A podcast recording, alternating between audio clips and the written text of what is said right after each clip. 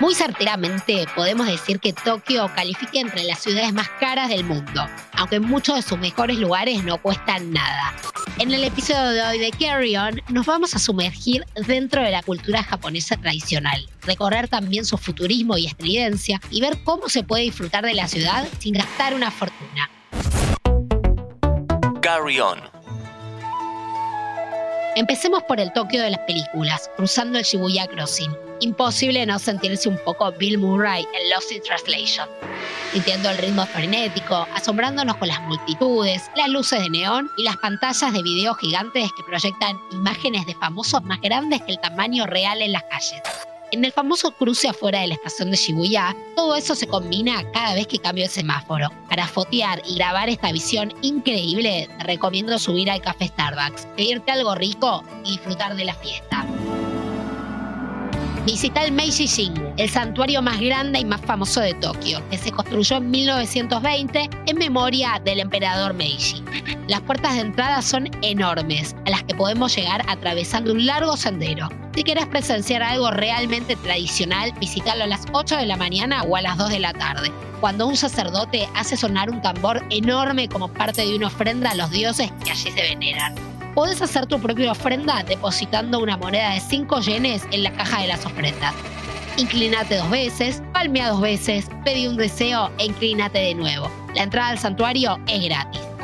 Para paquitar en vivo y en directo la pasión japonesa por los frutos de mar, conoce el mercado de pescado de Toyosu, que sustituyó al famoso mercado de Tsukiji, cerrado en 2018, el mercado de pescado más grande del mundo, y asombrate con su cantidad eterna de mercadería.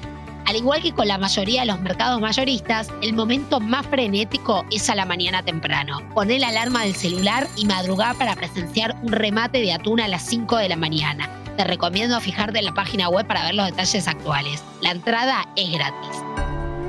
Yéndonos al Tokio más tradicional, el templo de Sensoji en Asakusa es el más antiguo que podemos encontrar en la capital nipona. Un lugar muy espiritual donde muchos japoneses van a orar y a realizar la ceremonia del incienso.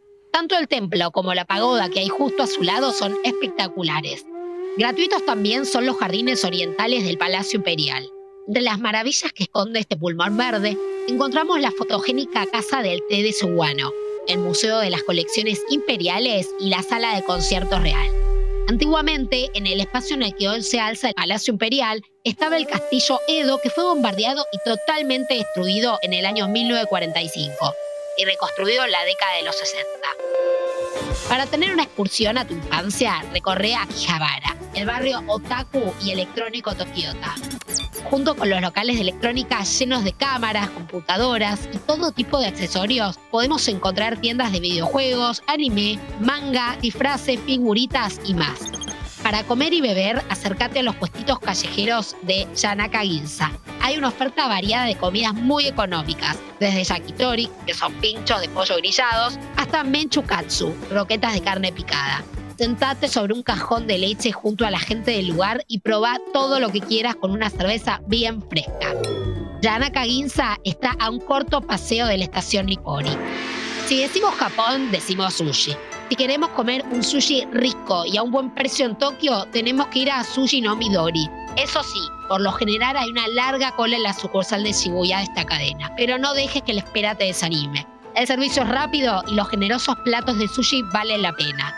Para tener una vista panorámica de la capital japonesa, visita el edificio del gobierno metropolitano. El ayuntamiento de Tokio está situado en el barrio de Shinjuku. En el piso 45 hay dos miradores gratuitos en los que podrás observar una gran parte de la ciudad. El mirador norte está abierto de 9 y media a 11 de la noche, mientras que el mirador sur cierra antes de las 5 y media de la tarde. Si te encontrás en la ciudad un domingo por la mañana, tenés que pasear por el parque Yoyogi y ver a los rockabilis bailando al son de la música de Elvis Presley. En el episodio de hoy recorrimos por poca plata una ciudad que fusiona pasado y futuro.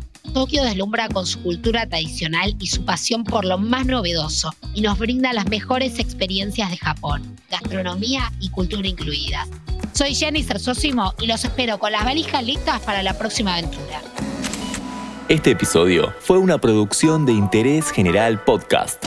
Desde el 2020, acompañándote todos los días. Cinco minutos para que conozcas algo nuevo.